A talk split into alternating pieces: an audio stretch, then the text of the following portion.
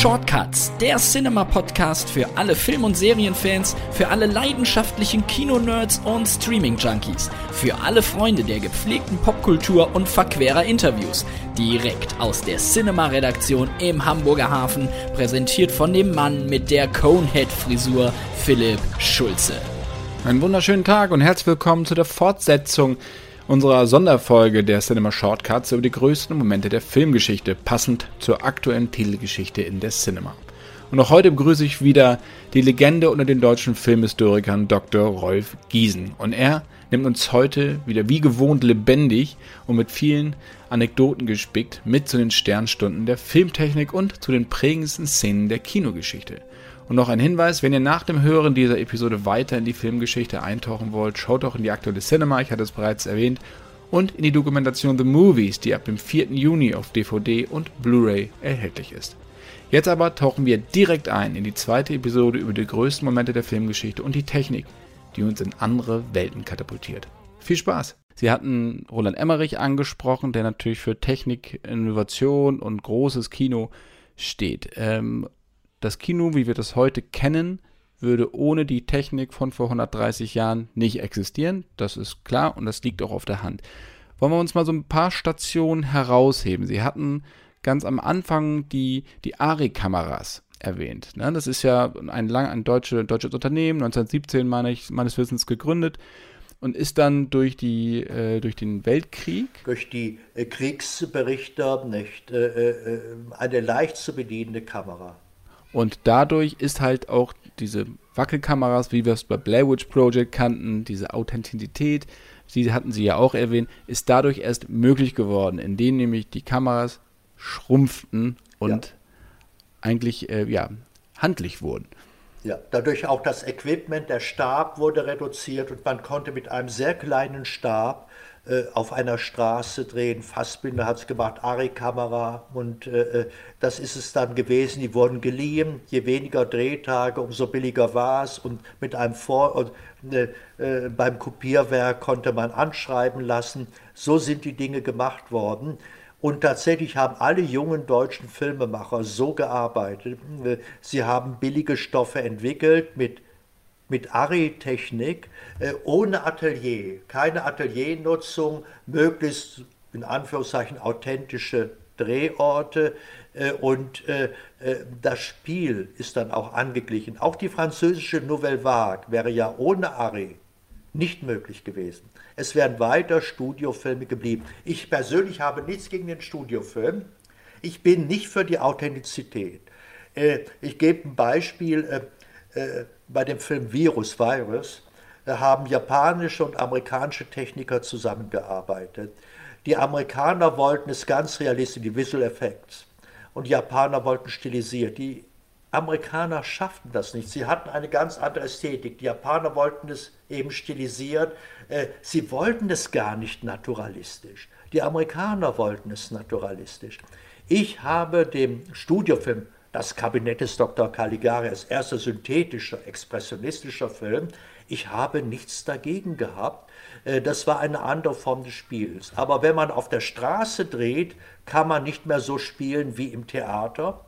Und so hat die Technik, die Ari-Technik, im Grunde auch das neue Schauspiel, eben das, das Acting, das Method Acting, sehr gefördert. Das war also eine wesentliche Geschichte. Es gibt viele dieser Filme in Amerika sind fürs Autokino entstanden. Das konnte nur mit dieser leichten Technik gemacht werden. Das waren die Drive-Ins und äh, das waren die Filme im Doppelprogramm, vor allen Dingen American International Pictures. Die haben das gemacht. Das waren Filme für 50 bis 100.000 Dollar das Stück. Das war sehr billig. Die wurden vielleicht in acht, neun Tagen abgedreht und äh, äh, äh spielten dann eben ihr Geld ein zu einem reißerischer Titel, alles Exploitation. Als Hitchcock das sah, die haben Erfolg, da kam er erst auf Psycho und hat gesagt, meine Güte, wenn die das können, wenn ich ein bisschen mehr Geld mit meiner Fernsehcrew investiere, könnte ich doch mehr Einnahmen machen. Und er fand dann die Geschichte eines Autors, der ein Pulp-Autor gewesen ist und äh, ein Lovecraft-Freund, Robert Bloch, da fand er die Psychogeschichte und, und die hat er wie American International Pictures aufgezogen. Tatsächlich war das ein, ein Erfolg. Die Drive-Ins, also auch die andere Form von Kino, die andere Form von Filmtechnik, hat im Grunde nach, nach dem Zweiten Weltkrieg, bedingt durch den Zweiten Weltkrieg, äh, das Gesicht unseres Mediums verändert und vor allen Dingen dann das Fernsehen. Das Fernsehen, die Regisseure, äh, die Technik, die, die Nachrichtensendungen. Äh, man berichtete aus Vietnam, man sah Bilder aus Vietnam und das hat die, den Bildeindruck natürlich auch im Kino verschärft, in Reportagen. Äh, man ging in an den Knast, man ging in das zu den anonymen Alkoholikern, was weiß ich. Und plötzlich waren diese Form von Geschichten. Es wurde aus dem Fernsehen einer flog über das Kuckucksnest. Dieser Film wäre in den 30er und 40er Jahren eine solche Geschichte nicht möglich gewesen, damals im, im Studio. Das wäre außergewöhnlich gewesen. Aber das Fernsehen selber hat natürlich auch mit, mit seiner elektronischen Technik äh, äh die, äh, diese Entwicklungen äh, äh, befördert. Und viele Regisseure haben ja dann fürs Fernsehen, Spielberg war ursprünglich natürlich ein Fernsehregisseur gewesen. Nicht? Die kommen eben daher. Oder Francis Ford Coppola kam vom Billigfilm. Er kam von Corman, von American International Pictures. Das waren die Leute, die dort gelernt haben. Scorsese, nicht? Die, äh, die Filmbegeisterten, die, die das als Brücke benutzt haben. Dann erst kamen sie von den Filmschulen. Dann erst gewannen die Filmschulen ein, ein noch stärkeres Gewicht. Aber erst musste die Brücke gebaut werden über die Filmtechnik, die Kameratechnik, die das Schauspiel beeinflusst hat, die Drehorte und das Fernsehen. Und beides Fernsehen und Kino gingen dann ab den 60er und 70er Jahren zusammen. Universal. Die, die Hollywood-Studios haben äh, äh, zuerst das Fernsehen boykottiert. Nur Disney und Hell Roach haben geöffnet. Alle anderen haben boykottiert. Äh, dann kam natürlich Howard Hughes, hat das o Library an das Fernsehen verkauft und die Studios begannen, weil sie Geld brauchten, Fernsehserien zu produzieren. Universal begann plötzlich alle möglichen Fernsehserien auf dem Studiogelände zu produzieren. MGM, Fox, alle begannen plötzlich mit der Produktion von Fernsehserien. Wir haben ein bedeutendes Beispiel in München, Geiselgastag, die Bavaria.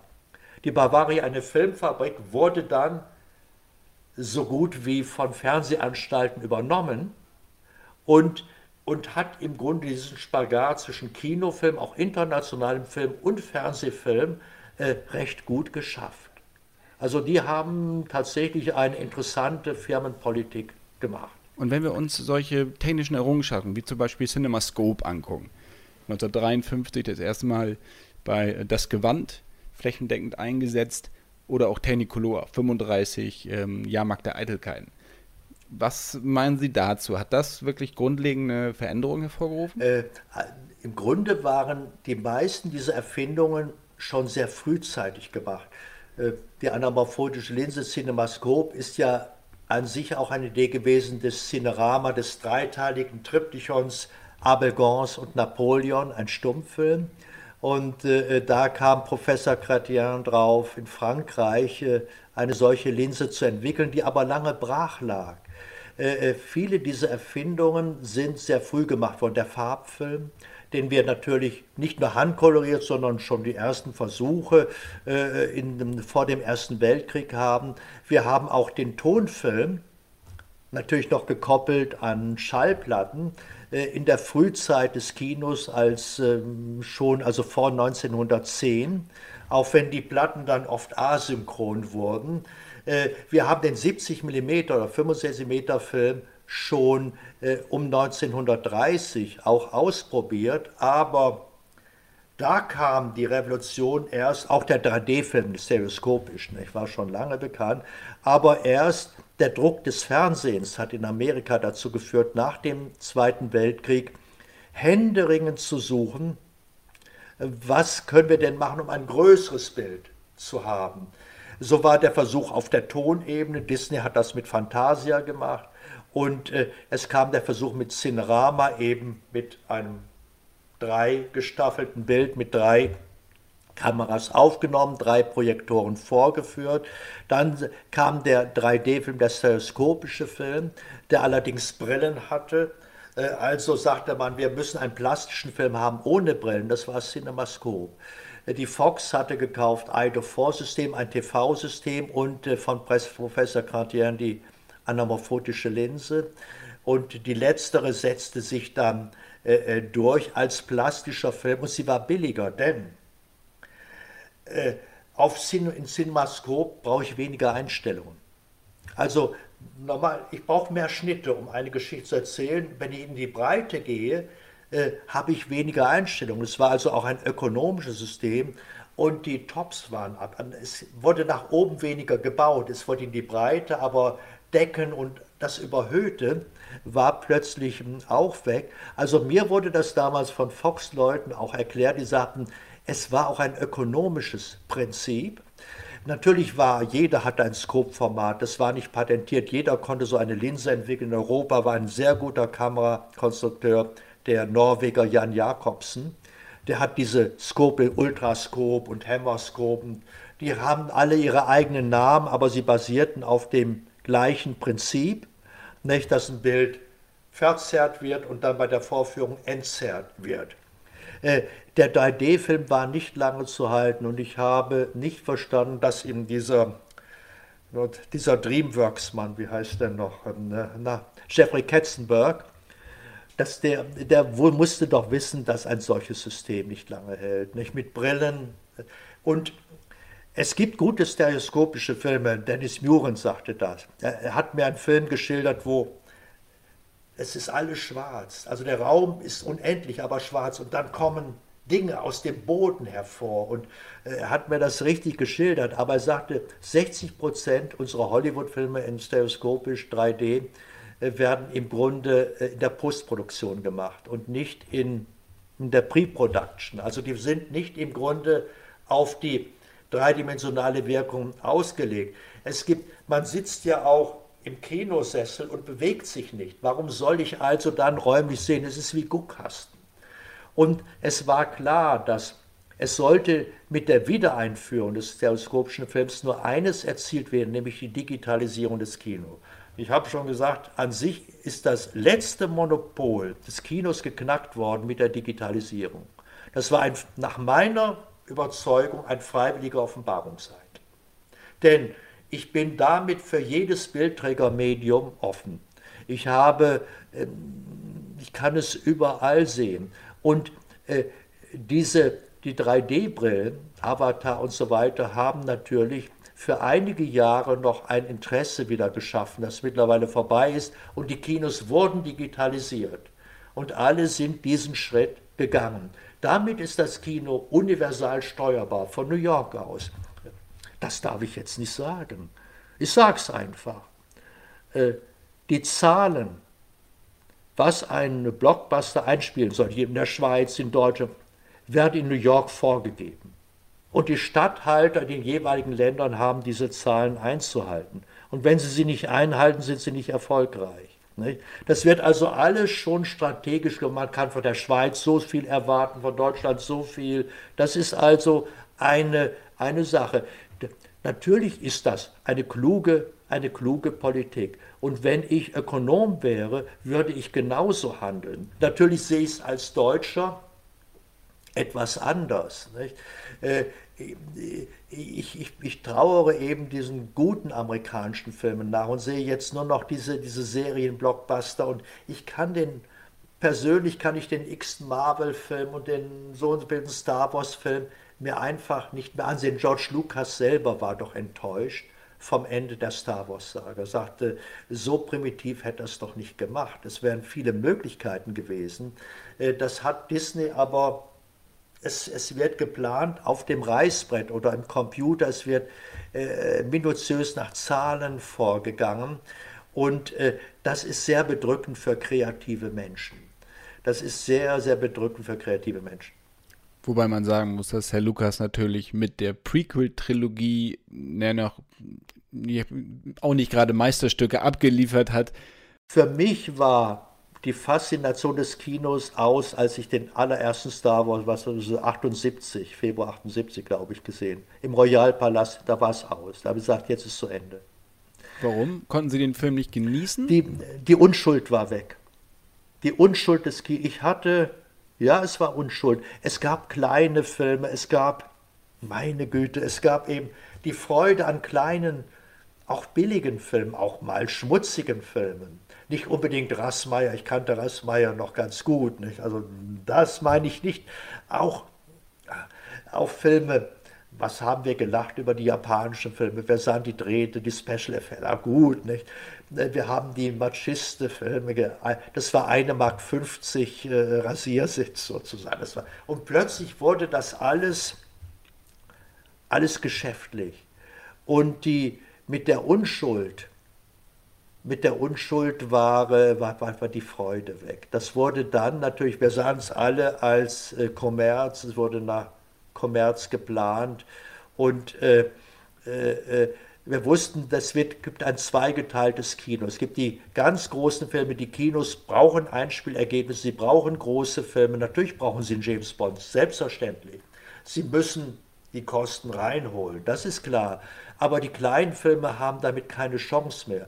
Als ich groß geworden bin, hatten die ganz kleinen Filme, auch wenn sie 100.000 Mark gekostet haben, im Kino sogar noch, die konnten Millionen einspielen. Das wäre heute abgesehen vom Blair Witch Project, eigentlich nicht mehr möglich. Also diese, diese, diese Treffer, dass etwas, was man nicht ahnt, ein Riesenerfolg wird. Dirty Dancing hat niemand dran geglaubt. Ne? Damals war damals möglich. Es ist heute bei dieser Form von Kino nicht mehr möglich und für die Kinobesitzer selber ist es auch schwierig zu programmieren kam aus einer Zeit, wo die sogar noch Reihen geschaltet haben, alte Filme. Sie haben Freude gehabt, Programme zusammenzustellen. Das können sie heute nicht. Das können sie heute. Es gibt natürlich Arthouse-Kinos, die es machen, das ist aber sehr, sehr gering. Es ist eine Standardisierung. Und die Standardisierung ist nicht nur im Kino, sie ist grundsätzlich in allen gesellschaftlichen Bereichen. Es ist eine Globalisierung, und die Globalisierung bringt eben die Standardisierung. Globalisierung und Standardisierung bedingen einander. Und äh, die Freiheit, die man eigentlich beim Bildermachen auf YouTube oder so empfindet, ist eine Scheinfreiheit, weil im Grunde hier noch das Medium zählt. Das Medium selber nach McLuhan ist im Grunde die, die Botschaft. Dann die ganzen Soundsysteme, die kamen nicht. Da dröhnten, wenn die im Kino, dass die, die, die Ohren fetzten doch einem weg. Ich kann äh, dieses Gedröhne, ich selber bin etwas schwerhörig, man merkt es ja, wenn ich mich vorbeuge, ich bin etwa, ich komme schon, aber das ist, äh, äh, die Dialoge waren plötzlich unwichtig in all diesem in all diesem Geschepper. Äh, äh, das, das, waren also wirklich Filme für Schwerhörige oder für eine Generation von, schwer, von jungen Schwerhörigen, äh, die nur noch diesen ohrenbetäubenden Lärm hatten. Das war natürlich durch diese Tonverfahren sind in seltenen Fällen nur differenziert eingesetzt worden, in seltenen Fällen. Man hätte es alles differenziert einsetzen können. Ich gebe ein Beispiel bei CinemaScope. Es gab ganz wenige Kameraleute, die erkannt haben, dass man durch CinemaScope Enge wiedergeben, also Klaustrophobie. Ein Beispiel James Stewart in dem Lindbergh-Film. Der ist in CinemaScope, Billy Wilder hat CinemaScope gedreht. Der sitzt die ganze Zeit in seinem Flugzeug, aber die Enge. Wir hatten auch einen deutschen Film, David Slamer hat ihn äh, gemacht. Da ging es auch darum, äh, Cinemascope zu benutzen, um Enge zu zeigen. Also räum nicht Weite, sondern räumliche Enge. Also es ist möglich, Tonverfahren, Bildverfahren sehr innovativ einzusetzen und gegen den Strich einzusetzen, äh, was aber in der Regel nicht, äh, nicht gemacht wird. Das hängt auch zusammen mit den geringen Fernsehbudgets, äh, Ausstattung. Da wird im Grunde für eine ein Format hat dann sozusagen äh, benutzt also die gleichen Dekorationen für mehrere Folgen und äh, es wird vereinheitlicht. Äh, äh, äh es wird also sehr auf Standard und auf Serie hin produziert und äh, die Innovation bekommt hier zu wenig Raum. Die Innovation ist möglich, denn die, die grundsätzliche Feststellung bei den Bildermedien ist, dass sie unabhängig vom Trägermedium sind. Die Grundlage allen bewegten Bildermachens ist die Animation. Und das ist ein uralter Menschheitsgedanke. Nicht? Wenn ich äh, ein Menhir aufstelle, die Sonne fällt drauf und ich markiere mit einem Stock sozusagen, wie der Schatten wandert. Dann erkenne ich, es ist eine Bewegung und ich kann die Bewegung in Einzelbilder zerlegen. Und das ist durch die gesamte Kunstgeschichte in Ägypten überall zu verfolgen. Es hat sich dann fotografisch verdichtet im Bildermedium. Aber jetzt springt es über in eine Real-Time-Animation auf jedes andere Bildermedium adaptierbar. Das heißt, die, die Gedanke, der, der Gedanke, Bewegungen neu künstlich herzustellen, ist nicht kinobedingt. Er hat nur in einer bestimmten Periode im Kino seinen beredten Ausdruck gefunden. Das war also, das ist im Grunde eine sehr, sehr wichtige Feststellung. Die, die Zukunft ist also die der synthetischen Bilder, nicht die des Schauspielers. Und die synthetischen Bilder werden interaktiv sein. Und irgendwann wird natürlich vor allen Dingen das Interface, das Interface das menschliche Gehirn sein. Das heißt, äh, dass wir im Grunde äh, einen Fernsehapparat mit einer Schreibmaschine vor uns haben, wie beim Computer, äh, ist dann ein alter Hut. Wir werden direkt über das Gehirn Bilder einleiten. Es, es wird also schon die, die Ebene des menschlichen Traums geknackt werden. Das fängt erstmal an, Sehhilfe für Blinde. Es ist bereits möglich, Bilder ins Gehirn zu übertragen. Das ist in den ersten Schritten, aber diese Versuche werden gemacht. Die Entertainment-Industrie wird natürlich hier interdisziplinär mit Forschern zusammenarbeiten, mit Entwicklungsinstituten, die, die hier interessante Lösungen versprechen, wie in den 50er Jahren die Fox eben mit Aldo Fort oder Professor Cratien. Also diese Lösungen auch von anderen suchte. Das sind Lösungen, die nicht aus der Filmindustrie kamen. Das ist interessant. Die Lösungen kommen von außen. Und so wird es auch in Zukunft sein. Die Filmindustrie muss nur clever genug sein, diese Lösung für sich zu nutzen. Und äh, äh, dass der Ton, der Ton, die viele Filmleute haben doch in der Stumpfzeit Widerstand geleistet. Äh, der Tonfilm ist eine, als Lichtton eine deutsche Erfindung. In Berlin in der Babelsberger Straße gemacht von drei Forschern. Äh, äh, sie haben einen Kurzfilm gedreht, ein Mädchen mit den Schwefelhölzern und alle haben gesagt, das hat keine Zukunft. Dann kam Fox und er hat dieses Patent für Amerika erworben. Dieses Patent wurde im Grunde möglich durch das Radio. Das, es kam an, das Radio, plötzlich fingen die Leute an zu hören. Es muss ja nicht stumm sein. Die haben in der Babelsberger Straße im Grunde das Radio verbunden mit dem Bild. In Deutschland wäre es möglich gewesen, diese Erfindung zu halten und weltweit zu patentieren, und man hat sie gehen lassen. Und Fox hat damit Millionen verdient, denn nicht der, der, der Nadeltonfilm, sondern der Lichttonfilm ist ja lange Zeit dann der Standard, der Standard gewesen. Also wieder ein anderes Medium, Radio, Fernsehen und heute der Computer und in Zukunft neue Entwicklung der virtuellen Technik äh, werden das Bewegtbild immer wieder auf neue Weise beschleunigen. Eine Pandemie wie die jetzige, die Corona-Pandemie, wirkt als Beschleunigungsfaktor.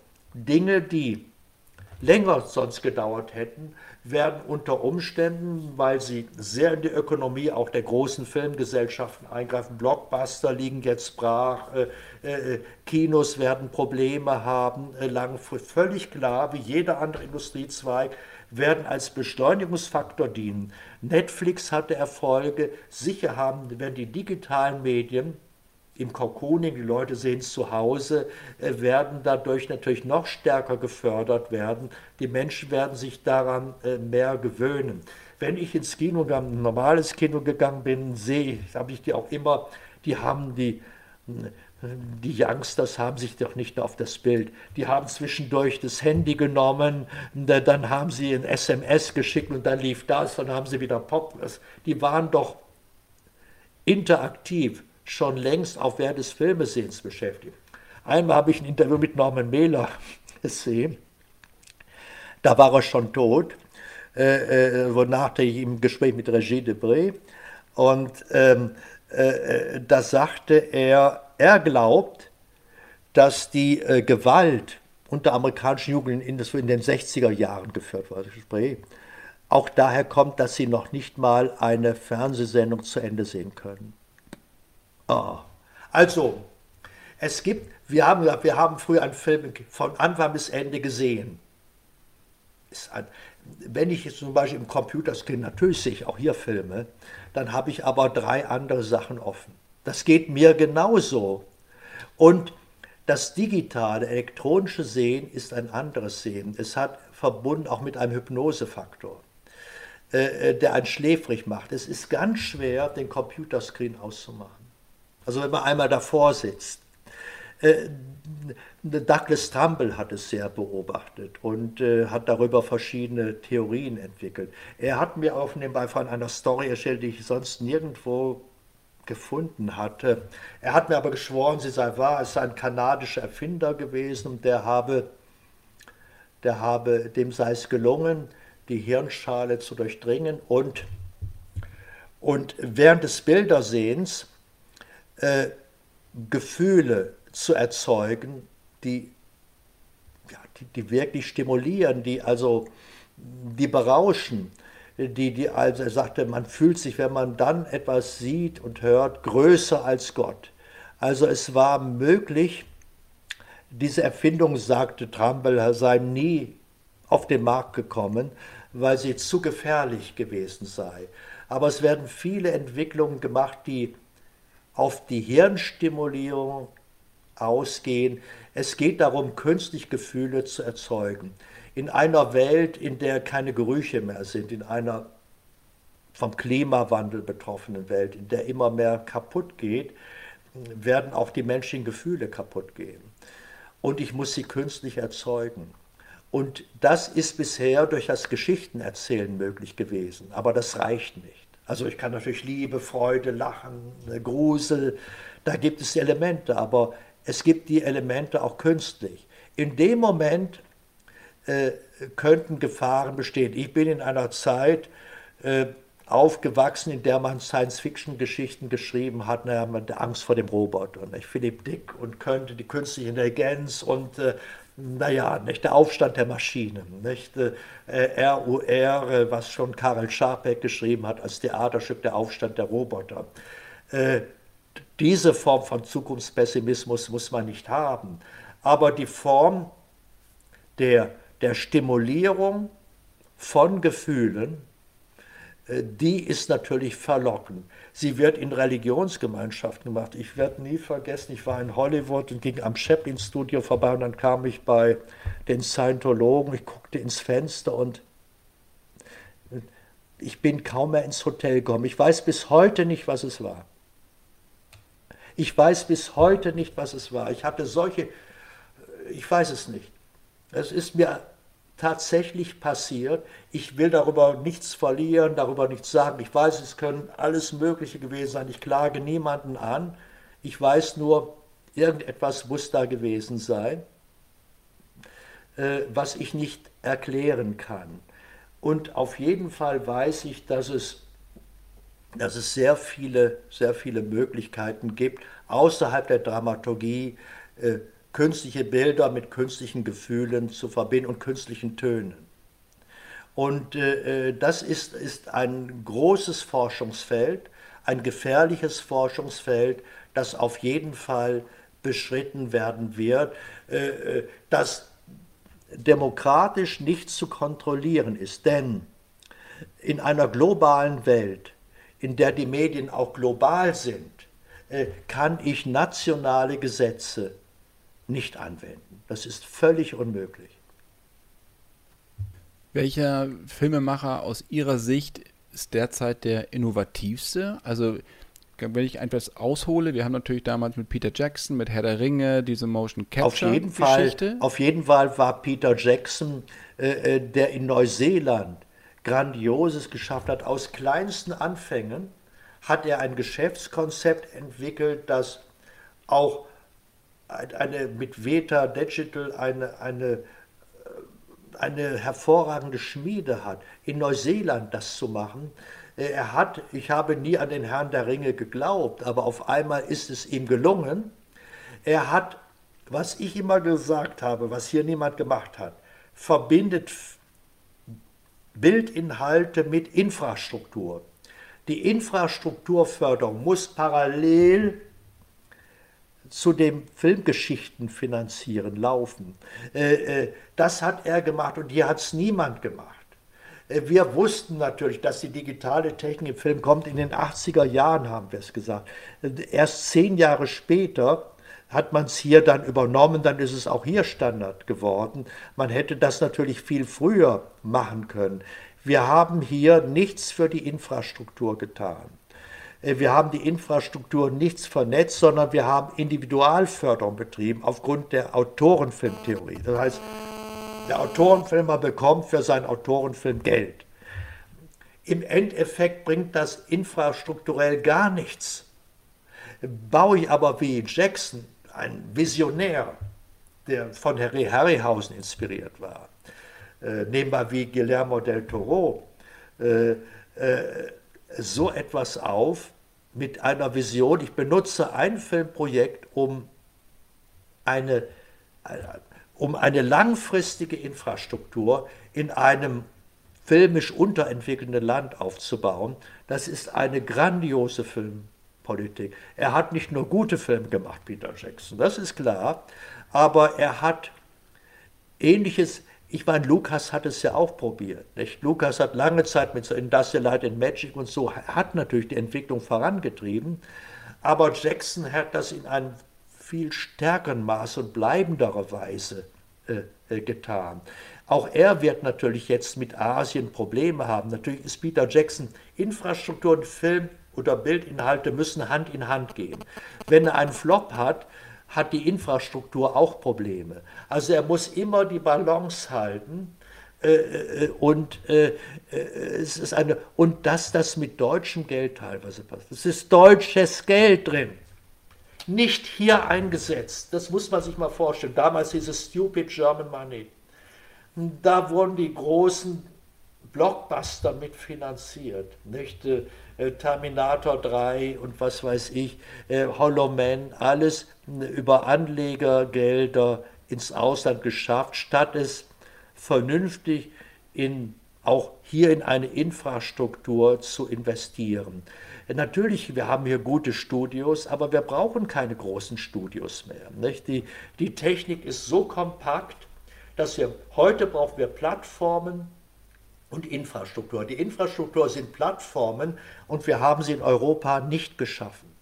Wir sind abhängig von ausländischen Platt Plattformen und damit sind wir eigentlich langfristig zu einem Entwicklungsland in, den, in der Entwicklung der digitalen Medien geworden. Ich selber gehe davon aus, dass die großen Entwicklungen nun weitgehend in Asien stattfinden werden, auch nicht in Amerika.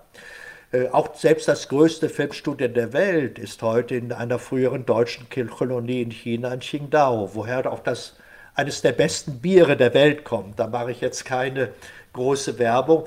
Äh, ursprünglich eine deutsche Brauerei, Germania Brauerei, wurde in eine chinesische umfunktioniert. Äh, dann habe ich gesagt, dann lass uns doch wenigstens ein Putzerfisch sein. Wenn wir schon nicht mit den Großen mithalten können, äh, die brauchen alle Putzerfische. Das könnten wir doch sein. Lass uns Pre-Production machen. Meine Idee war Pre-Production und wir investieren in, in gute Ideen, in gute Inhalte, die aber andere produzieren, die bessere Mittel haben. Äh, Deutsch-chinesische Koproduktionen oder andere Möglichkeiten bestehen natürlich. Aber dieser Weg ist sehr spät gegangen worden auch, auch deutsch-russische Koproduktion, warum nicht? Die, ich habe hervorragende Produktionen aus Russland äh, äh, gesehen, die durchaus amerikanisches Niveau haben, aber heute nur auf Tele 5 laufen, als sogenannte Ostblockbuster. Also sie finden den Weg ins Kino gar nicht. Aber die Vermarktung der Zukunft ist sowieso anders, also mehr in die Zukunft gehen, in die Zukunftsvisionen gehen und dort investieren, auch wenn man seiner Zeit dann zehn Jahre voraus ist. Man muss also jetzt überholen.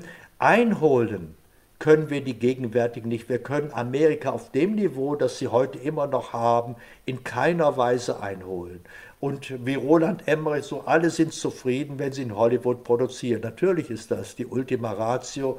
Äh, äh, sie haben es gut geschafft und andere haben ein ähnliches Beispiel. Hollywood war äh, multikulturell, und zwar von Anfang an. In der Stummfilmzeit, die Talente kamen aus Italien, aus Frankreich, aus Deutschland, die ganzen deutschen Emigranten, die österreichischen Emigranten, all die haben diese Filmstadt bereichert. Und sie haben eine internationale Sprache entwickelt. Und das hatten wir nie. Wir haben immer sehr national gedacht und nie multikulturell. Dieses multikulturelle Element hätte natürlich uns die Möglichkeit verschaffen können, äh, eine universal oder Menschen, Publikum universal anzusprechen. Es ist immer noch, immer noch eine, eine gewisse Chance da. Das Zeitfenster ist noch geöffnet. Ich möchte ganz kurz nochmal auf Peter Jackson und auch Guillermo del Toro zurückkommen. Peter Jackson hat es ja auch geschafft, also einmal mit Motion Capture, mit Hilfe von Andy Serkis, also neue Charaktere zu erschaffen, die einen wirklich bewegen. Gut, Kindchenschema, Gollum hat große Augen, wie auch immer. Nichtsdestotrotz ist er gerade Motion Capturing ein Rückschritt eigentlich zu den Ursprüngen des Schauspiels, weil der Schauspieler, also Andy Serkis, hat es perfektioniert, wirklich nur mit seiner Mimik einen Charakter zum Leben erwecken kann, ohne ja. dass drumherum irgendwas ist. Er muss sich vollkommen auf sich konzentrieren und bei sich bleiben. Und das ist für mich so eine, eine Errungenschaft von Peter Jackson zusammen mit Andy Serkis, das geschafft zu haben. Motion Capturing gab es ja vorher schon, aber da jetzt wirklich so ähm, das Schauspiel zu feiern und da merkt man auch, wie altmodisch und welcher, welcher ähm, Tradition Peter Jackson im Filmemachen äh, verpflichtet ist. Er sammelt ja auch Exponate, hat ja auch das Original King Kong äh, ja, die Skelett von 33 zu Hause. Bekommen und der kam dann und äh, das war leider Gottes in Berlin. Wir hatten zuerst den Vertrag, aber wir haben es nicht aufbringen können. Wir haben ja auch die von Peter Jackson sehr geschätzten Harryhausen-Figuren, die wir 20 Jahre in Deutschland hatten, unnötigerweise verloren. Es wäre möglich gewesen, sie in Deutschland zu halten. Peter Jackson hat sie alle, auf, hat sie alle gekauft. nein, nein, nur die King Kong-Figuren. Die waren, die gehörten dem Sammler gar nicht. Der war, die waren geliehen. Die waren damals, als Star Trek entstand, die Serie. Paramount und RKO Studios lagen nebeneinander, die waren alle da. Und dann hat er die geliehen. Die waren im Keller und er hat sie genommen und ausgestellt und das ist vergessen worden. Und so sind über Jahrzehnte auch zerfallen, zerbröselt und äh, Peter Jackson, als es dem Sammler sehr schlecht ging, hat sie erworben. So konnte der Sammler, der mittlerweile verstorben ist, auch sein, seine Arztrechnung und ähnliches bezahlen. Das war wichtig und er findet nun einen Weg, sie zu erhalten. Manche dieser Exponate sind nicht unbedingt auf legale Weise der Nachwelt erhalten, aber wir können froh sein, äh, dass, dass es sie gab und dass ein Mann wie Peter Jackson natürlich, was hier kaum jemand tun würde, äh, äh, auch an dieser Geschichte interessiert ist und, und sie konserviert. Also Film inspirierend, das war für mich immer sehr wichtig. Ich habe viele dieser Exponate natürlich über Jahrzehnte gesammelt, die heute nicht mehr ausgestellt werden, äh, äh, die ähm, und ich probiere nun, eine große Sammlung ist in Berlin, äh, die nur noch nominell mit mir verbunden ist. Und äh, äh, jetzt baue ich in Düsseldorf, im Filmmuseum Düsseldorf, eine neue Sammlung auf, immer mit der Maßgabe, Filmgeschichte zu erhalten und gleichzeitig aber auch über die Macher etwas auszusagen. Also ich habe das nicht in Auktionen erworben, sondern durch Freundschaften mit den Machern, um etwas auch über ihr, ihr Wirken zu erzählen äh, und äh, äh sie, sie zu verbinden auch mit, äh, mit, mit filmhistorischen Seherlebnissen. Es ist ja interessant, wenn wir über Filmgeschichte reden, die Filme von Ray Harryhausen sind heute doch auf allen Bildschirmen, obwohl es ganz billige Filme waren, die der meisten alten Arthouse-Regisseure sind kaum noch zu sehen. Nicht? Also hier hat einer etwas erschafft über Jahrzehnte, äh, das, das in vielen Ländern anerkannt wurde, aber in Deutschland äh, leider nicht, dass man es eben gehen ließ. Es war ein, ein, ein großer Schlag für mich gewesen, nicht, dass wir diese einmalige Sammlung verloren hatten und dann daran nicht mehr anknüpfen konnten. Und zwar nicht aus finanziellen Gründen, sondern einfach, weil wir es nicht mehr wollten. Es waren andere Akzente, andere Schwerpunkte gesetzt. Das ist legitim. Aber für jemand, der 20 Jahre wie, mich, wie ich daran gearbeitet habe, ist es ein Verlust von Lebenszeit. Ich bin froh, dankbar, diese Dinge ausgestellt zu haben. Ich glaube, in Deutschland, so über 20 Jahre, haben zwei Millionen Menschen gesehen, nicht? weil sie auch in Filmparks ausgestellt waren. Und dann war irgendwann die Zeit vorbei und ich habe nicht mehr anknüpfen können dann an das, was ich hätte tun müssen, nämlich an die Phase der digitalen Techniken. Da hätte man andere Sammlungsvorgänge herstellen müssen. Ich hatte Konzepte entwickelt, war aber nicht mehr in der Lage, äh, sie umzusetzen weil die Schwerpunkte anders waren. Ich habe dann das Land verlassen und habe zehn Jahre lang on und off in China gearbeitet und würde heute den Anschluss auch hier nicht mehr so nicht mehr so finden. Es ist auch nicht mehr möglich, denn äh, äh, heute kriegt man diese Dinge nicht mehr oder man kriegt sie nur zu horrenden Preisen und das ist, ist nicht mehr möglich. Es ist finanziell nicht mehr möglich, äh, äh, das zu rekonstruieren. Ich habe noch Gemälde aus Hitchcock-Filmen bekommen, aus The Birds und aus The Torn Curtain. Und das wäre eigentlich heute, heute undenkbar. Und es ist durch Freundschaften, äh, durch langjährige Freundschaften mit den Machern, mit den Machern entstanden. Ich war an sich nie ein Sammler, sondern immer ein Vermittler, habe ich gehofft, der Leute, die wirklich das gemacht haben. Und äh, zu dem Publikum, äh, das diese, das diese Sachen gesehen hat. Aber in Deutschland war eine mittlere Ebene dazwischen geschaltet. Das war die Ebene der Funktionäre. Das ist immer so. Und äh, die Funktionäre setzen dann eben andere Schwerpunkte und äh, sagen, dass der Horrorfilm, das wurde immer die Gruselecke genannt dann, nicht? Und das hat mir sehr wehgetan.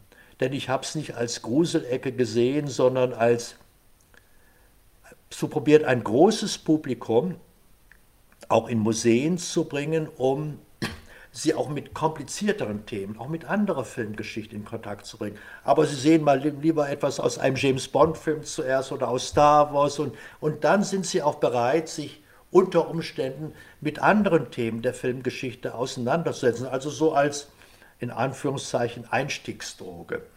Ich, Rezeptionsgeschichte habe ich nicht betrieben, da habe ich mich dann ausgeklammert. Äh, äh, auch keine Bildästhetik. Ich habe mich nicht mit der Semantik auseinandergesetzt und mit diesen Dingen. Nein, ich bin Historiker geblieben und ähm, habe davon nicht abgelassen. Also der Form bin ich sehr altmodisch und äh, gelte inzwischen mittlerweile als fossil. Wenn wir zu den Momenten kommen, die Sie im Laufe Ihrer Zeit geprägt haben, also Filmmomente. Wir hatten ja zum Beispiel ähm, Psycho, die Duschszene, die hatten wir angesprochen, die wirklich was bewirkt hat, äh, wie eine Blaupause war, auch gerade im, im Thriller-Bereich, auch im Horrorbereich. Ähm, fallen Ihnen da mehrere Momente, also wirklich gespielte Szenen aus Filmen ein, ja. die, die wegweisend waren für alles, was danach kam?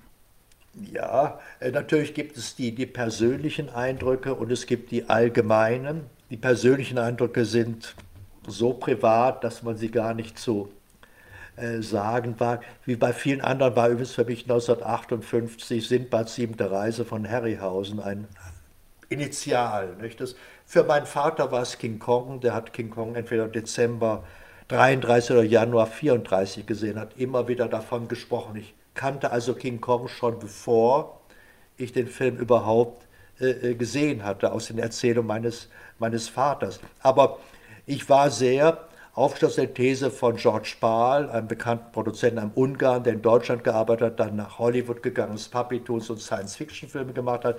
Der sagte, wenn ein Film eine memorable Sequenz hat, dann ist er gut. Hat er zwei memorable Sequenzen, ist er sehr gut. Und bei dreien ist er ein Smash-Hit. Wenn ich überlege, in meinem eigenen Filmerfahrung, es sind immer Sequenzen, die mir einfallen. Das ist der Film, da passiert das und da passiert jenes. Und es gibt manche Filme, da erinnere ich drei Elemente oder mehrere, unzusammenhängt. Es geht nicht um die Geschichte. Äh, zum Beispiel im Dritten Mann, einem sehr guten Film äh, von Korda mit Carol Reed mit Orson Welles, ne, gibt es doch nur eine Szene, nicht, dann der Harry Leim steht unten und irgendwo öffnet sich ein Fenster, Licht fällt auf ihn. Unten ist der Schuh, das ist die Katze, das ist eine kleine Katze. Und dann erst sieht man das ganz kurz, das ist der Moment. Nicht die Katze und er und er ist dann weg. Das ist so eine, so eine Initialzündung gewesen, ein Moment, den man nicht vergessen hat. Heute ist es schwer, bei so vielen Bildereindrücken täglich, die wir haben, ist es schwer, Bilder zu behalten. Wir haben sie auswendig gelernt, weil sie wie Wasser in der Wüste waren. Es gab doch so wenig, was uns interessierte. Und wenn etwas kam, dann, dann haben wir, wir haben es auch öfter gesehen, dann ein Film zwei, dreimal, wir haben ihn auswendig gelernt. Dennis Muren hat Sindbad siebte Reise damals siebenmal hintereinander gesehen. Das, also es war wie, äh, wir haben diese Bildeindrücke, die sind fest eingraviert in unser Denken. Es waren immer nur Sequenzen. Nicht? Das war natürlich das Wagenrennen aus Ben Hur, selbstverständlich. Äh, äh, ähm, es waren gewisse Elemente aus Disney-Filmen, äh, die man hatte. Es, es, waren natürlich, gab es auch im deutschen Film äh, bestimmte Dinge, die äh, in, in, der Brücke gibt es natürlich auch ein, eine Szene, wo, ähm, äh, wo eine Panzerfaust abgefeuert wird und einen amerikanischen Soldaten irgendwie zerfleißt, zerfetzt, nicht? Und der kommt noch sterbend auf die Jungen zu. Äh, äh, das waren, das waren starke Eindrücke. Nebenbei verschwanden diese Elemente im neuen deutschen Film. Äh, wenn ich solchen Fassbinder-Film habe, ich hatte plötzlich keine memorablen Elemente. Ich hatte eine Geschichte, nicht Angst, Essen, Seele auf, aber ich könnte nicht sagen, es war die Szene oder jene. Es war ein durchgängiges Element. Äh, es, äh, auch in, bei Komödien war es natürlich in einem Jacques Tati-Film Playtime, waren es bestimmte, bestimmte Szenen, äh, die, die sehr gut waren. In Fernis Monsieur Hulot bei Chaplin gab es das. Es gab immer wieder Goldrausch, der Brötchentanz. Nicht? Jeder Film war mit ein, zwei Szenen verbunden, die eingraviert waren. Und das ist heute nicht so. Wenn ich, wenn ich heute einen Batman-Film sehe, habe ich im Grunde so viele Elemente drin. Äh, da sagen wir mal, hätte ich theoretisch 50 memorable Elemente, aber das ist zu viel. Das ist zu viel. Äh, äh, um im Gehirn zu bleiben, denn der nächste Blockbuster kommt schon eine Woche später. Die Gehirne sind an sich und das menschliche Gehirn ist für diese gewaltigen Bilderleistungen, die ihm aufoktroyiert werden, eigentlich gar nicht gemacht. Das war bei uns nur möglich, weil es so wenig Eindrücke gab, so wenig Filme, die uns interessierten. Wir waren auch damals, wir durften bestimmt als Kinder nicht reingehen. Natürlich durfte ich in äh, Dracula mit Christopher Lee 1958, als war ich zu klein, aber ich bin um den Schaukasten geschlichen, die Bilder. Dann war, ach, das, ich weiß dann noch genau, dieses Bild hat mich beeindruckt, weil ich das, ich stand die ganze Zeit vor diesem Bild und sagte, das ist der Film mit diesem Bild. Also wir haben wirklich, ja, wir haben probiert, die Dinge zu lernen, wie man ein Gedicht lernt, nicht? ein auswendig lernt. Und äh, darum sind diese Bildeindrücke unauslöschlich äh, äh, programmiert. Die, wie gesagt, heute gilt die Technik nicht und im deutschen Film haben wir sie nie angewendet, dass wir nach Sequenzen, nach optischen Sequenzen eine Geschichte inszeniert haben. Im Boot gibt es diese Elemente, aber sonst, unendliche Geschichte mögen einige noch nennen, aber sonst sind sie überhaupt nicht, überhaupt nicht vorgekommen. Nicht? Das war, war schon viel zu sehr Fernsehen gewesen. Und äh, ich weiß, ein, ich will den Namen des deutschen Regisseurs nicht nennen. Er hat gesagt, nach Auschwitz dürfen die Deutschen keine großen Bilder mehr machen wie Leni Riefenstahl. Das hat was Wahres, klar, das hat was Wahres. Aber es hat auch etwas, was uns hier eingedängt hat. Wir durften keine großen Bilder mehr, mehr machen. Roland Emmerich hat sie auch nicht machen dürfen, der durfte sie aber im Ausland machen, er durfte sie in Amerika machen. Darum ist er dahin gegangen, weil hier nicht die Möglichkeit mehr war, große Bilder zu machen. Es war auch die Angst vor dem Faschismus. Nicht? Diese großen Leni Riefenstahl, Triumph des Willens, Olympiafilme, das wollte man eigentlich natürlicherweise nicht mehr haben. Kleinformatig im Fernsehen immer so Talking Heads, nicht zwei Leute sprechen Dialoge zueinander, äh, sehr langsam gemacht, steigen ins Polizeiauto rein und äh, äh, entsprechend waren dann auch die Kameraleute. Es gab sehr gute Kameraleute, sehr, sehr gute Kameraleute in Deutschland, die aber dann aufgegeben haben die dann doch aus dem Stummfilm kamen, große Bilder gemacht haben und dann plötzlich in den 50er Jahren dazu verdonnert waren, nur noch kleine, groß auf Köpfe, Köpfe zu filmen. Wenn die Köpfe interessant waren, dann war das was, was anderes. Es gibt, es gibt weiter noch eine, eine große Dramaturgie. Nicht? Es gibt immer noch Geschichten mit der Dramaturgie und dann, dann wirken sie auch. Nicht? Ähm, es gibt weiter deutsche Filme, die man immer wieder sehen kann, aber wir tun das wegen der Geschichten bestimmter Darsteller. Wenn wir die Feuerzangenbowle von Rühmann sehen, tut man das nicht aufgrund von memorablen Sequenzen, sondern weil die Typen, das sind alles Typen und die sind eigentlich gut besetzt. Das ist ein Film der Typen, Karikaturen lustigerweise, was heißt lustigerweise, aber ergänzend dazu, Caroline Link hatte mir genau das gleiche erzählt, was Sie gerade geschildert haben, nämlich, dass es im Film um Momente geht. Und dass es geht, darum geht, diese Momente zu, zu inszenieren und darüber ein Gefühl zu transportieren, was hängen bleibt und was auch zeitunabhängig ist. Ja. Und das ist dann auch erst die große Kunst, wenn ein Film, der vor 30 Jahren, egal in welchem Setting er spielt, heute noch funktioniert, weil das Gefühl da ist und die, und die einzelnen Sequenzen stimmig miteinander verboben sind und so inszeniert sind, dass sie einen wirklich auch gefangen nehmen. Ja, ja. Und bei kleineren Filmen, es gibt eine Sache, über die wird selten gesprochen. Äh, Filmmaterial war damals teuer. Auch 16 mm. Wir haben sogar teilweise mit leeren Magazinen gedreht, nur um Leute in sicher. War nicht. Wir wussten, es bringt nicht, aber wir haben trotzdem so getan. Heute digital kann ich stundenlang, stundenlang, stundenlang, stundenlang. Also wie, wie beim Schreiben. Nicht? Wenn früher Schreibmaschine, eine Seite, ein Blatt, ach, jetzt muss ich das nochmal schreiben und nochmal, das war ja mein. Wir haben uns so konzentriert, dass wir möglichst die Seite so rauskommt, dass wir wenig Korrekturen machen mussten, mit Tipex vielleicht. Heute, das ist doch umstellen, alles verschieben. Es ist alles sehr leicht geworden. Dadurch ist die, die Anstrengung, die persönliche Anstrengung ist geringer geworden, auch beim Bildermachen. Wir mussten jedes Bild überlegen, äh, das Material, wie gesagt, teuer. Äh, äh, es war sehr, sehr viel geplant und heute ist sehr wenig, sehr wenig geplant, weil es so einfach ist. Ich brauche kein Licht, ich muss muss doch kein großes Licht mehr setzen heute. Geht doch alles automatisch. Früher musste man Porträtaufnahmen, die Gesichter, wir werden sie ausge... Alles nicht mehr nötig. Nicht? Also es verschwinden handwerkliche Fähigkeiten gleichzeitig, die nicht mehr abrufbar sind. Äh, äh, ich weiß noch, wie ich einen alten Kameramann von der UFA bei Deutschen Film- und Fernsehakademie und die, der hatte eine bestimmte Szene, wie die ausgeleuchtet war mit Wasser im Studio und die, das spiegelte sich in den Gesichtern und die waren fasziniert und wollten wissen, ja, wie, wie das gemacht war.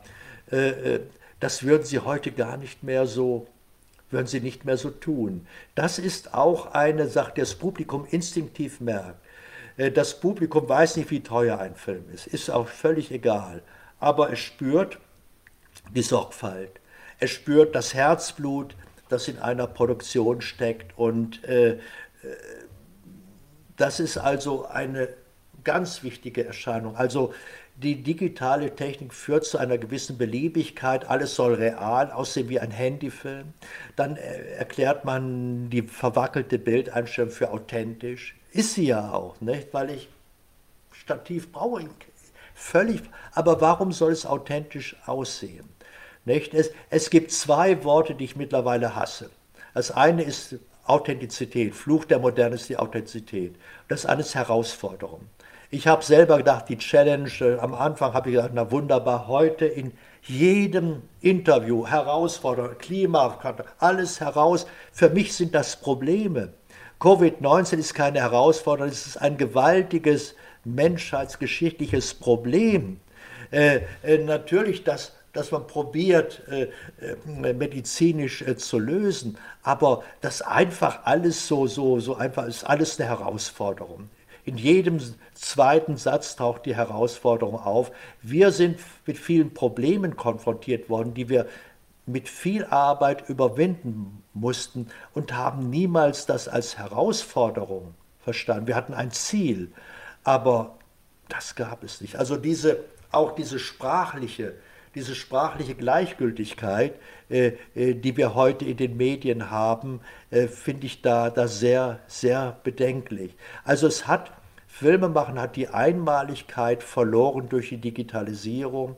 Es war, es war filmisch, es war schwer, es war teuer, es war einmalig, es konnten nur wenige Leute machen, es konnte nicht jeder machen.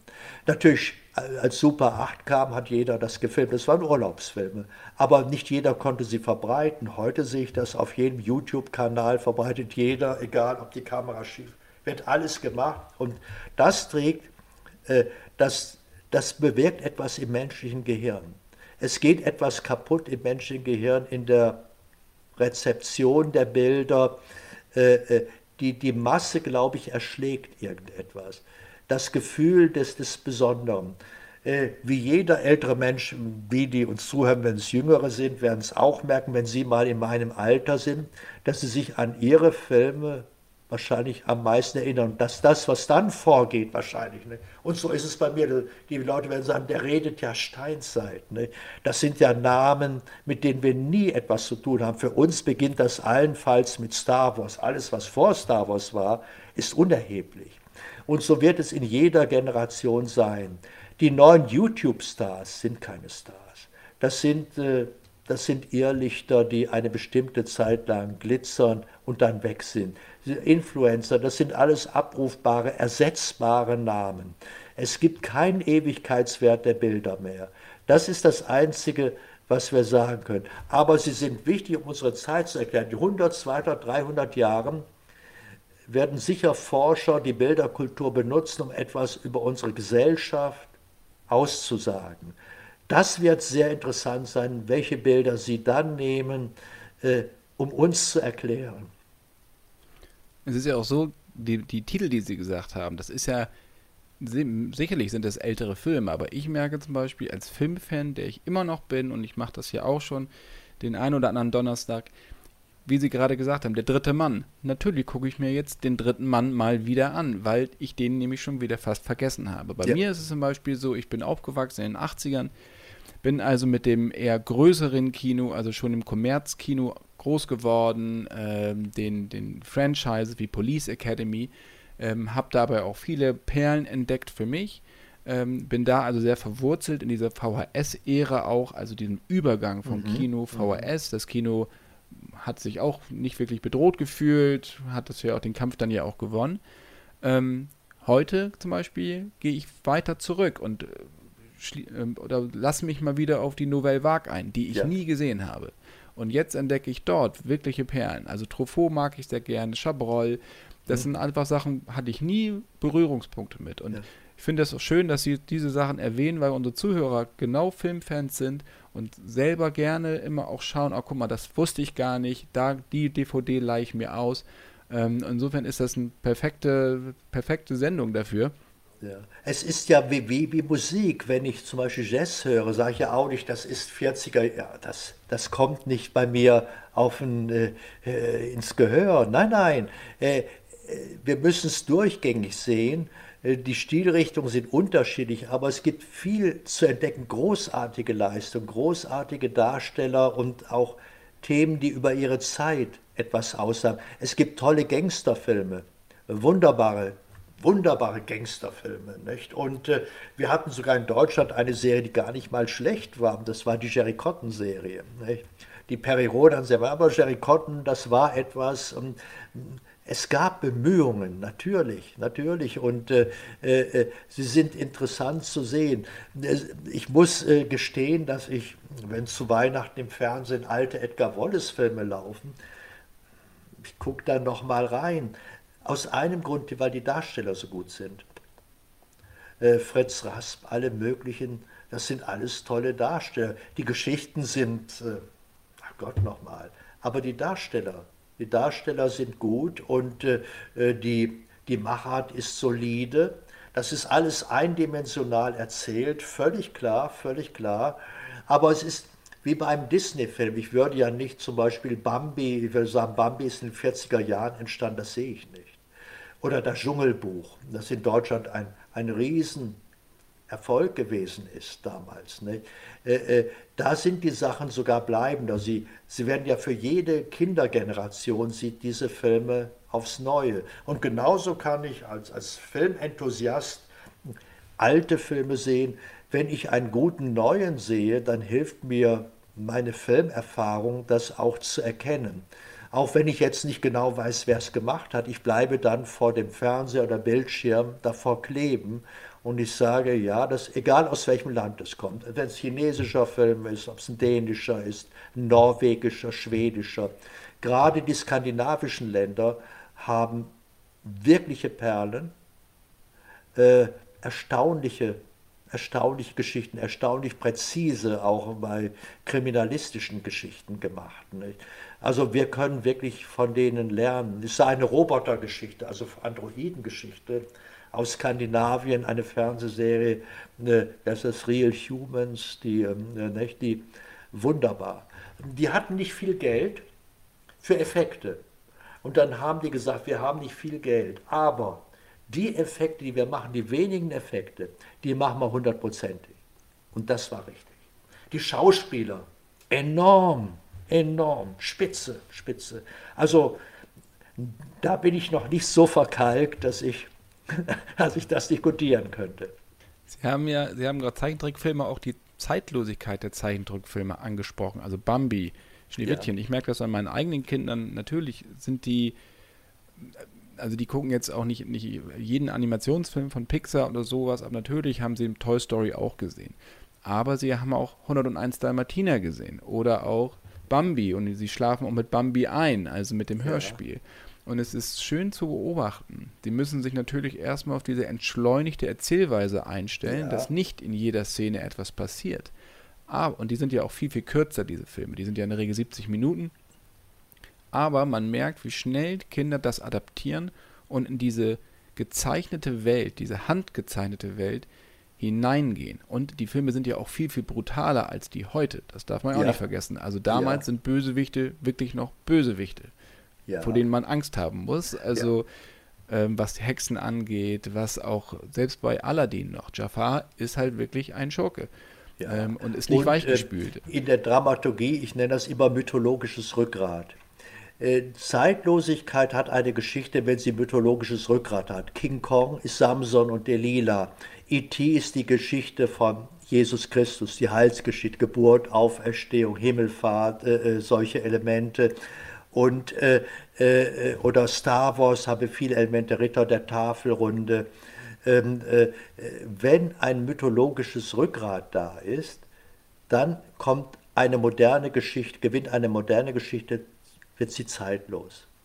Äh, wo es nicht da ist, wird sie beliebig. Also ich muss, ich müsste, um sowas zu schaffen, immer Geschichten finden, wo indirekt etwas anklingt, was vielen Menschen global etwas sagt. Etwas, was ein, ein Archetyp ist, ein, ein Mythos aus vergangenen Zeiten, den man in einer gewissen Geschichte ohne Holzhammer äh, angelegt findet.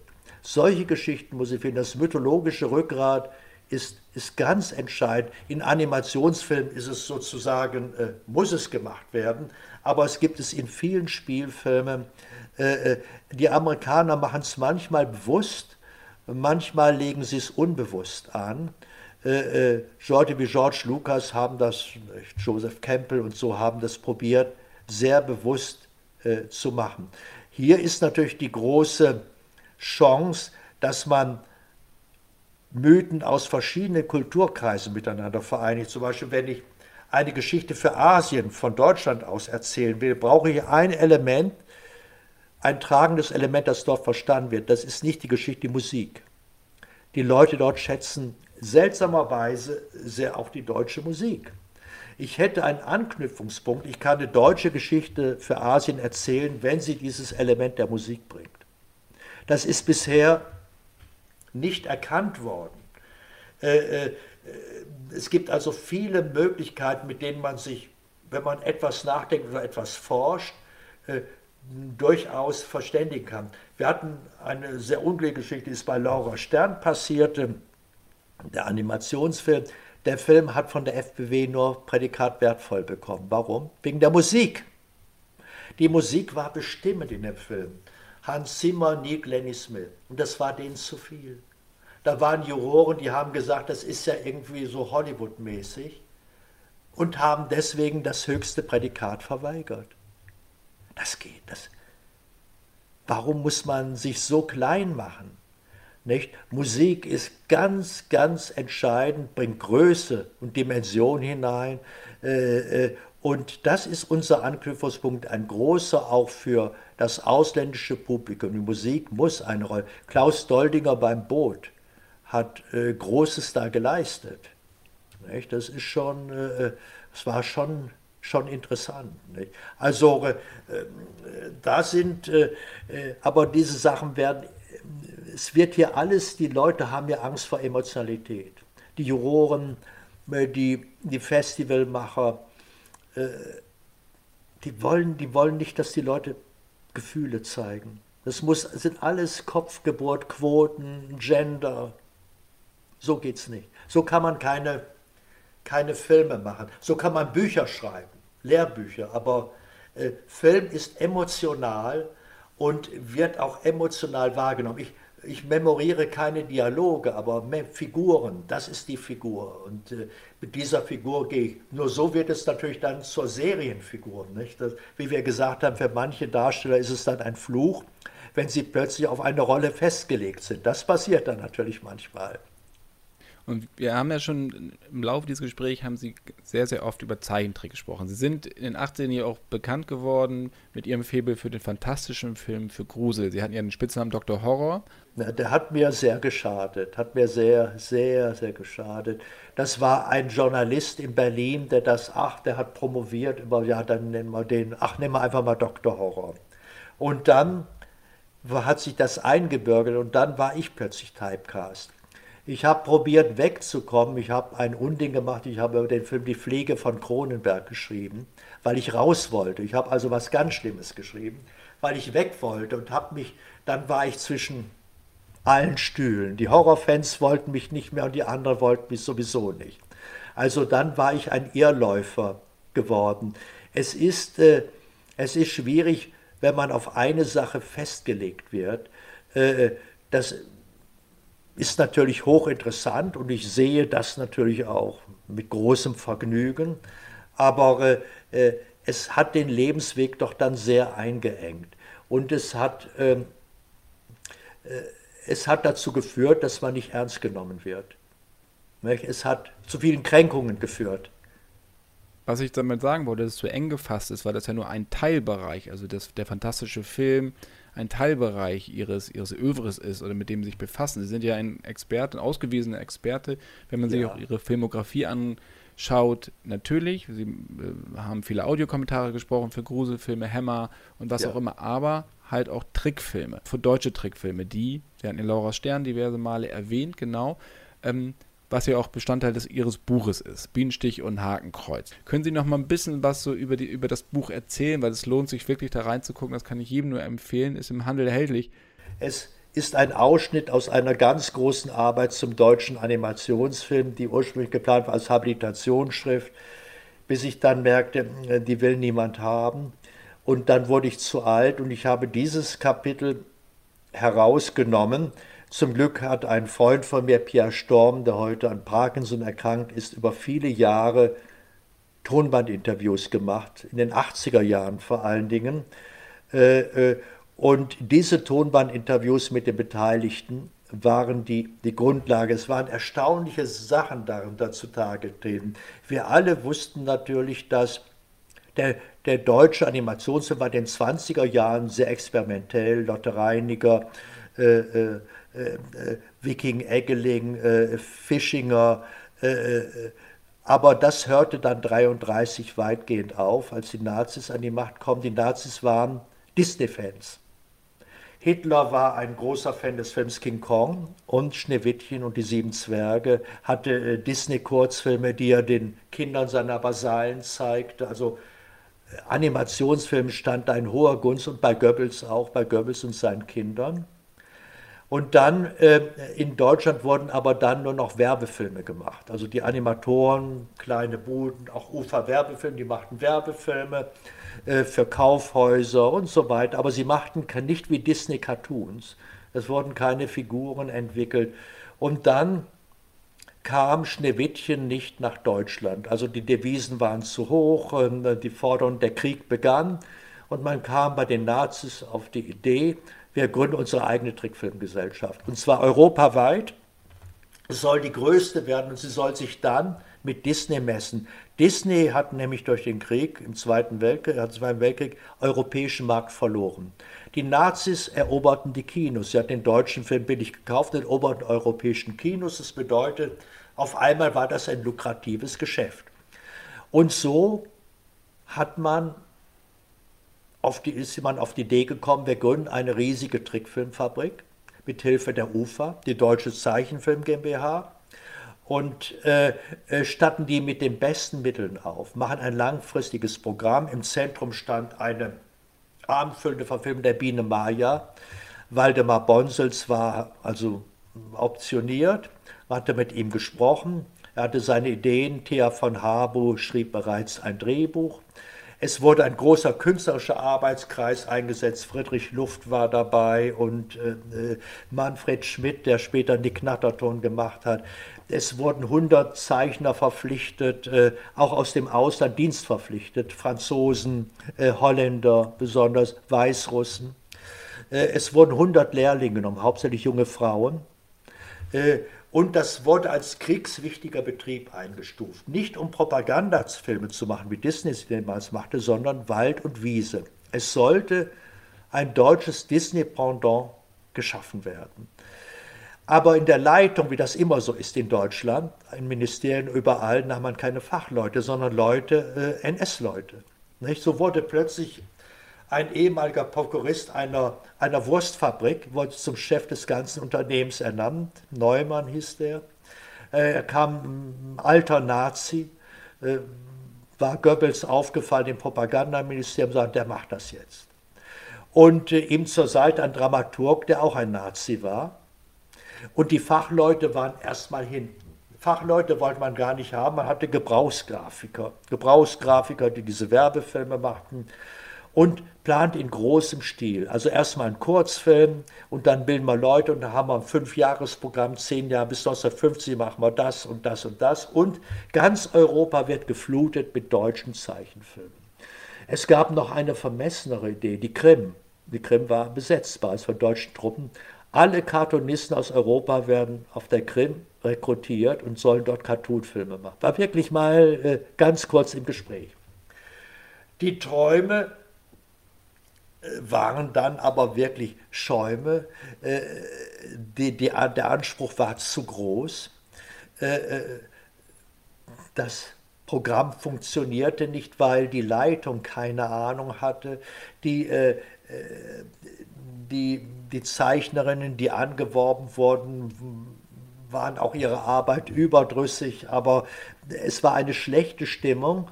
Und dann wurden Teile der Berliner Fabrik bombardiert, äh, sodass man den Betrieb auslagern musste. Und dann kam man auf die Idee, nach Dachau auszulagern.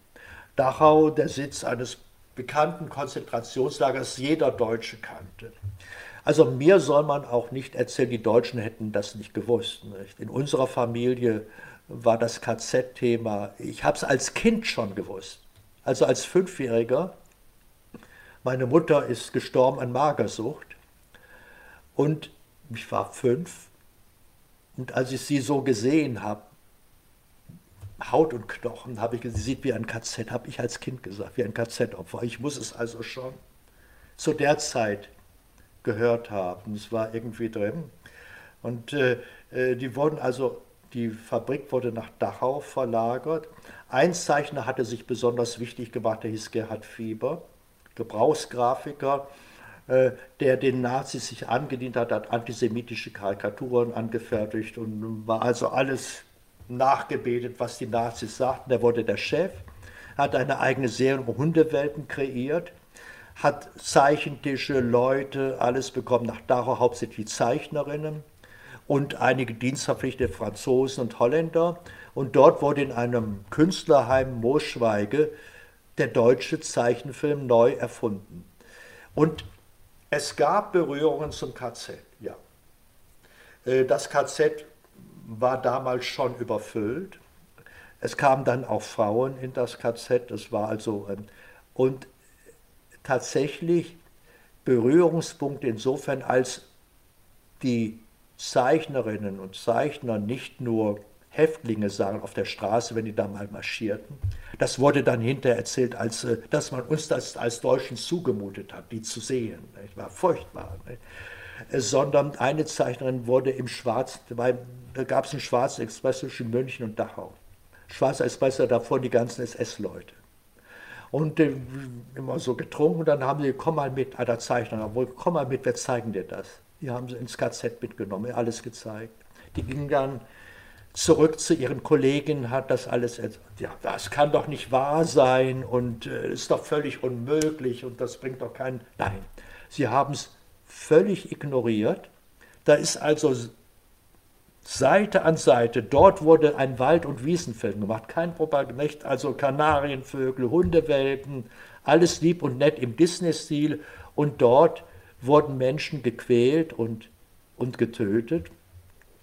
Der Film selber, das war der letzte Film der deutschen Zeitfilmkämpfer. Einer war noch fertig, 4 Millionen Reichsmark. Einer fertig geworden und dann, der ist noch zur Hälfte fertig geworden. Er wurde dann von Fieber, der hat dann gesagt, ich ist wieder erschienen plötzlich, hat sich der DEFA angedient und hat den Film für die DEFA als ersten DEFA-Animationsfilm beendet, den Nazi-Film. Äh, die Ironie der Geschichte ist, dass das KZ Dachau der erste GI, der seinen Fuß auf den Boden gesetzt hat, war Robert Sherman. Und Robert Sherman ist später mit einer der bedeutendsten Disney-Songschreiber geworden. Er hat die Songs gemacht für Mary Poppins mit seinem Bruder Richard und für äh, äh, das Dschungelbuch. Äh, also dort probieren sie händeringend Animationsfilme und schaffen es nicht richtig. Und da kommt wollen Disney imitieren und dort kommt in das KZ ein später führender Disney-Mann und sieht das Grauen, vor dem die die Augen verschlossen haben. Die, die das gemacht haben, haben nach dem Krieg weitergemacht. Gerhard Fieber hat sich der DEFA andienen wollen, bis ihm der Boden unter den Füßen zu heiß wurde. Denn es kam Bernhard, Bernhard Klein, der Bruder des Expressionisten Cäsar Klein, und der hat gesagt, was Fieber gemacht hat, gerade die antisemitischen Karikaturen. Eine ist wieder aufgetaucht und die ist auch in dem Buch drin. Das ist also amtlich verbürgt. Und Fieber hat sich dann doch sicherheitshalber aus Berlin abgesetzt und hat den ersten deutschen Zeichenfilm abendfüllenden Zeichenfilm gemacht nach dem Krieg. Tobias Knopfner, der war in Schwarz-Weiß. Dann kam die Disney-Filme, die waren Farbe, das war in Schwarz-Weiß. Er ist dann zurückgegangen zur Werbung und ist 20 Jahre lang nicht der Schöpfer, aber 20 Jahre lang Partner und Hersteller, Herstellungsleiter der Mainzelmännchen gewesen. Also die Geschichte des NS-Films ist auch im Animationsfilm personell durchaus kontinuierlich. Und das Interessante ist, dass als die Deutschen merkten, dass sie selber nicht in der Lage sind, große Animationen zu produzieren, ein kleiner Betrieb Fischerkösen hat es gemacht, Schneemann, verwitterte Melodie, das waren Kurzfilme, die haben es so aus eigener Kraft gestemmt für die deutsche Wochenschau, aber die die, die reichseigene Firma hat es nicht geschafft, aber als sie das merkten, haben sie probiert, in ganz Europa, so um das Jahr 44, äh, abendfüllende Produktionen zu initiieren.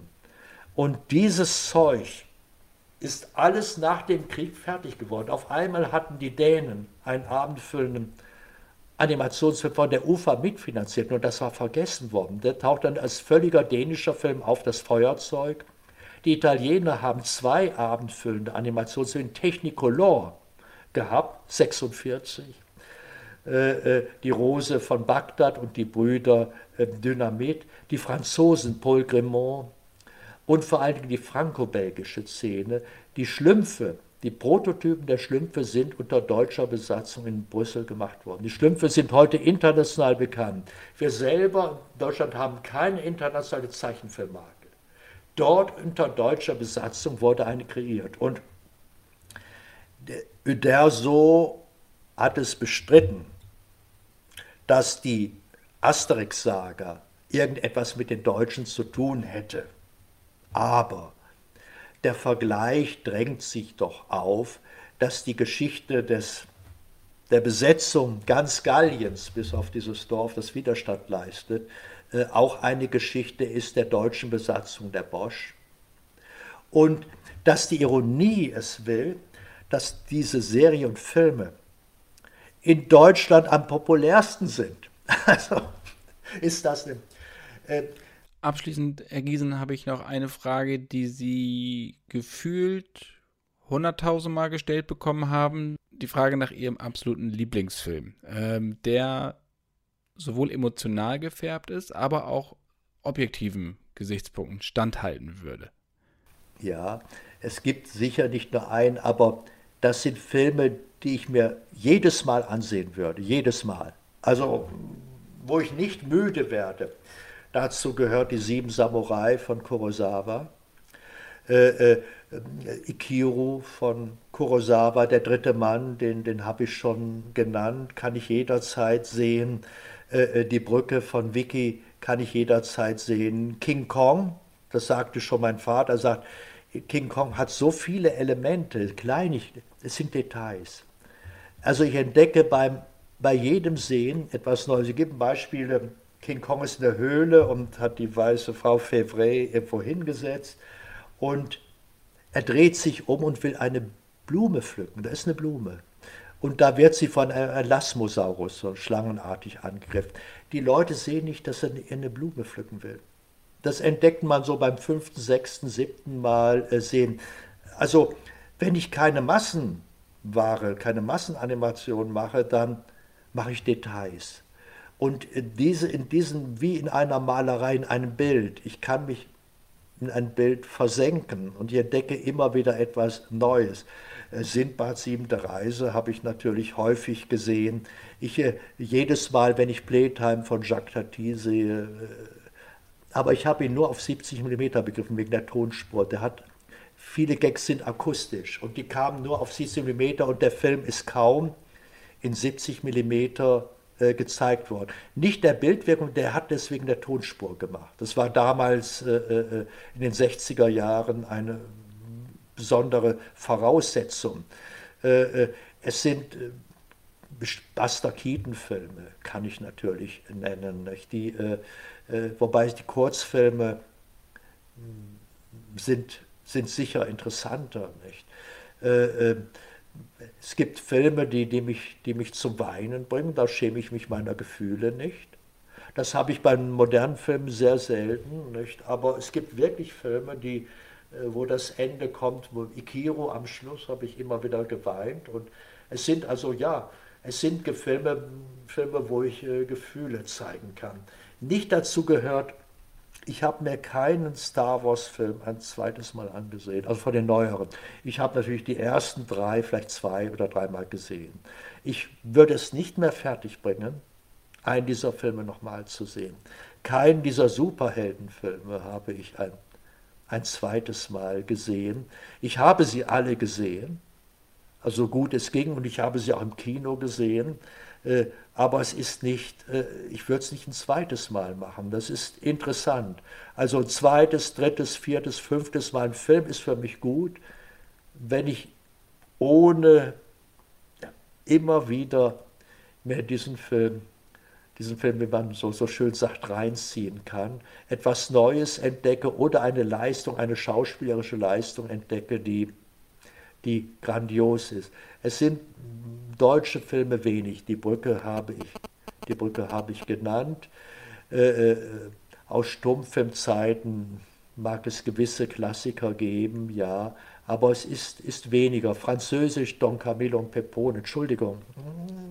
Ich mag den Film einfach. Nicht? Er, ist, er ist gut gespielt. Fernandel ist großartig. Nicht? Da kann man sich gar nicht gegen wehren. Auch eine, eine Geschichte, die, die sehr emotional erzählt ist, auch wenn ich kein religiöser Mensch bin. Das ist einfach eine gut gespielte, gut gespielte Geschichte.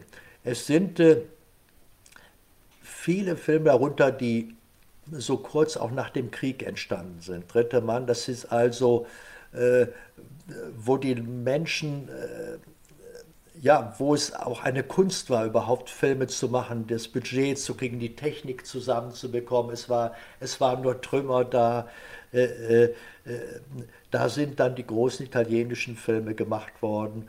Und äh, ich bin ich freue mich, diese Filme alle noch im Kino gesehen zu haben.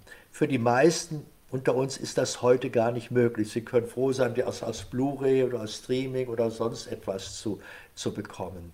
Äh, äh, manche Filme, die zur großen Kunst erklärt werden, habe ich oft gesehen, aber äh, sind mir zu mechanisch wie der Citizen Kane. Das ist, ich fand es eine sehr, ein, ein sehr, ein, eine große Kopfgeburt, ein sehr gut gemachter Film. Also da stimme ich hm, den meisten äh, Filmhistorikern nicht zu. Äh, auch bei Eisenstein bewundere ich die Montagetechnik, nicht? der Panzerkreuzer Potjomkin, aber auch da sind gewisse Elemente, die nicht so, nicht so stark sind. Manche Filme wirken der Musik wegen, das ist ein bestimmter Song. Äh, dann mag eine große Musik sein bei Wildfilmen, wie Westfilmen. Manchmal höre ich mir nur, dann sehe ich nicht den Film, sondern ich will einfach nur die Filmmusik hören. Die ist dann besser als der Film. Das tue ich oft. Die glorreichen Sieben zum Beispiel. Ja, ja, ja. Ja, ja, ja, ja, ja, ja. Also Filmmusik ist ein eigener, eigener Faktor und ähm, äh, man muss an die handwerkliche Periode des Films, die durch die digitale abgelöst ist, nicht arrogant, nicht hochnäsig herangehen. Man muss es sehen, da war ein guter Tischler. Ich kann heute bei Ikea Möbel kaufen, ich kann von einem wunderbaren Möbelschreiner ein Objekt kriegen. Das ist ein Kunstwerk. Äh, äh, für mich ist äh, auch der Animationsfilm, ob er digital ist oder 2D, ob er Puppen ist, das ist völlig egal. Er muss nur gut sein. Die Animation muss gut sein. Wenn der Computer das zu Wege bringt, ist es hervorragend. Herr Giesen, herzlichen, herzlichen Dank. Man merkt einfach, wie Sie das Thema auch nach all den Jahren immer noch lieben, wie Sie eintauchen, wie Sie sich erinnern, vor allen Dingen, was sie für ja, gelebte Geschichte, auch Ray Harryhausen, mit dem sind sie ja auch, den kannten sie ja auch. Ja, viele, viele Jahre, ja. Seine Figuren fast auswendig. Nicht? Das ist, wenn man sie so viele Jahre hatte, immer wieder restaurieren muss, äh, äh, Dinge, die zerfallen. Und, äh, auch von Insekten. Wir hatten einen Fall, mein Gott, nein, der Greif aus dem Film Sindbads gefährliche Abenteuer, Golden Boy of Sindbad, wir hatten den in Bottrop stehen, Bavaria Filmpark. Und ähm, nach dem Winter entdeckte ich Mäuseköttel in der Vitrine. Und die Federn waren geruppt, die Flügel. Da hat sich eine Maus im Winter bedient und hat die Flügel für den Nestbau benutzt. Und es hat irrsinnig lange gefunden, bis ein Taxi der Mist ähnliche Federn gefunden hat, um das zu rekonstruieren. Das ist also eine, eine Maus greift ein im Film groß erscheinendes Wesen an. Das war so, so eines der, der vielen alltäglichen Beispiele. Ich äh, bin jetzt nicht mehr, ich habe meine letzten Filmbücher nun fertig gemacht. Die sind jetzt meist in englischer Sprache, weil die Deutschen kleine Auflage haben, wie eben dieses äh, äh, dieses Bienenstich und Hakenkreuz bei Mühlbayer oder ein Buch, das nicht beachtet worden ist, der Angriff der Zukunft auf die Gegenwart. Äh, äh, das sind Dinge, wo ich merkte, es, man dringt also da nicht mehr zum Leser vor. In englischer Sprache ist es nicht leicht, Bücher in Englisch zu schreiben. Ich tue es eben, aber ich habe jetzt gesagt, ich habe noch ein Buch gemacht. Ich weiß nicht, ob der Verleger es haben will. The Night the Nazis Invaded Hollywood. die Nacht, an dem die Nazis in Hollywood einfielen. Und äh, das ist eine sehr kuriose Geschichte, die von Werner von Braun bis Donald Trump geht. Und so die ganze Mediengeschichte am Beispiel von einer Untergrundarbeit deutscher Agenten in Hollywood aufzuzeigen probiert. Es ist äh, so schräg, dass ich fast glaube, äh, dass der Verleger sich nicht trauen wird, das rauszubringen. Aber ich habe es zumindest gemacht und, und äh, denke, dann habe ich meine, meine Pflicht erfüllt und viel mehr ist von mir wahrscheinlich nicht mehr zu erwarten in diesem Leben. Ach, das glaube ich schon. Und wenn dann wir uns nochmal wieder über andere Themen vielleicht nochmal unterhalten können. Gerne, ja, immer gerne. gerne. Auch über ein ich lebe auf dem Dorf, so sind solche Gespräche immer. Darum reden wir auch so. Da kommt man nicht oft zum Reden und das tut man natürlich ganz gerne dann. Zu meinem Vorteil. Also herzlichen Dank ich, noch einmal. Viele, viele ich Grüße. Ich danke, dass Sie an mich gedacht haben. Ich hoffe, es war nicht lang. Ich habe nicht gelangweilt. Ganz und gar nicht. Don't, äh, das darf man, was Billy Wilder äh, äh, erstes Gesetz ist, du darfst nicht langweilen. Das ist im Film die Pfarrer. Du darfst nicht langweilen. Erstes Gebot. Prima. Perfektes Schlusswort. Also, Herzlichen Dank. Ganz herzliche Grüße. Ich bedanke mich sehr für das schöne Gespräch. Wünsche allen Gesundheit. Das wünsche ich Ihnen auch. Alles Gute, Herr Giesen. Herzlichen Dank. Danke. Also, tschüss dann. Tschüss.